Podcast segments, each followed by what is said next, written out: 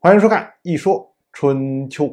鲁国第十五任国君鲁同进入在位执政第三十年，本年的秋天，八月二十三，季叔姬下葬。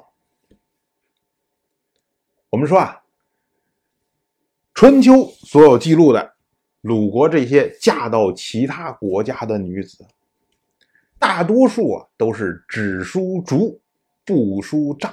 也就是说，去世，哎，我做一下记录；下葬，我是不做记录的。原因其实很简单，因为啊，去世的时候，往往这些嫁去的国家会发来讣告，说，哎，说你们嫁到我们这儿的谁谁谁去世了，然后会通告一声。那么鲁国呢，接到通告之后，春秋就会记录下来谁谁谁，然后去世了。可是下葬这种事情啊。一定是要参与了之后才可以记录，因为当时交通不方便，不像现在说，哎，我那边下葬了，打个电话，喂，呃，六点钟，然后火葬场怎么怎么着，哎，这边知道了就记下来。当时的情况，你就算当时约定了说五月十七下葬，但是呢，五月十七临时出现问题了，你如果没有人参与的话，那么这个记录是不可靠的，所以一定是有人参与。按照当时的习惯来说。别国的国君夫人下葬，鲁国是不会派人过去参与葬礼的。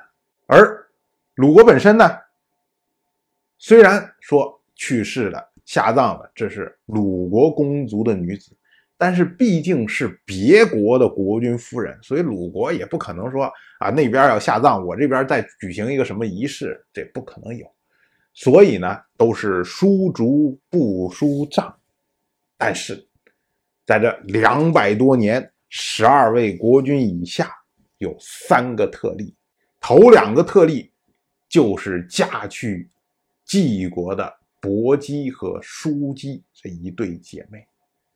季伯姬去世的时候，晋国还没有灭亡，但是等到他下葬的时候，晋国已经灭国了。所以呢，季伯姬的葬礼是由。齐国前任国君齐诸儿主持的。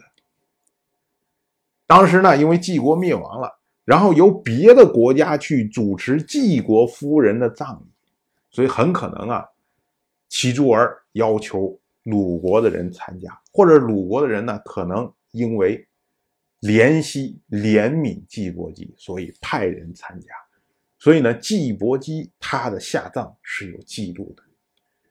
而季叔姬呢，同样也是在季国灭亡之后下葬，他的区别是晚了二十七年、二十八年这样的时间。季叔姬在季国灭亡之后，有时候呢就在他的小叔，也就是季季所拥有的邪那个地方，有的时候呢就回到鲁国。去世的时候呢，在鲁国去世，自然也是由鲁国由鲁同来帮他举行的葬礼。这样的话呢，鲁国就对他予以记录。还有一位叫做宋共基，这个人现在还没有出场，他呢也是极其特殊的情况，祭足以祭葬。以后呢，我们会详细的讲到。同样是本年的秋天，九月初一日食又发生了。这次日食呢，按照今天的推算，是发生在公元前六百六十四年八月二十八号，是一次日全食。鲁国呢，为了应对这次日食，在土地庙前面击鼓杀生。这毫无疑问不合理数啊！我们之前讲过，应对日食呢，是天子他在土地庙前面击鼓杀生，而诸侯呢，则是在朝堂上击鼓，不杀生，要在土地庙进献玉帛。而且呢，这套措施是为了应对六月初一正阳之月用的。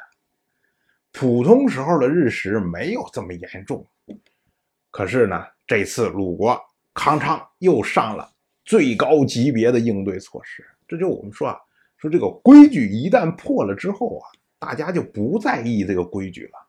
像发生日全食这种事情，多可怕呀！整个天全部都黑掉了。所以呢，为了要应对这个，为了要解决自己的恐惧，所以一下又上到最高级别的应对。当然了，我就这么一说，您就那么一听。谢谢收看。如果您对《一说春秋》这个节目感兴趣的话，请在微信中搜索公众号“一说春秋”，关注我。您不仅能得到《一说春秋》文字版的推送，还可以直接和我互动交流。我在那里等待您的真知灼见。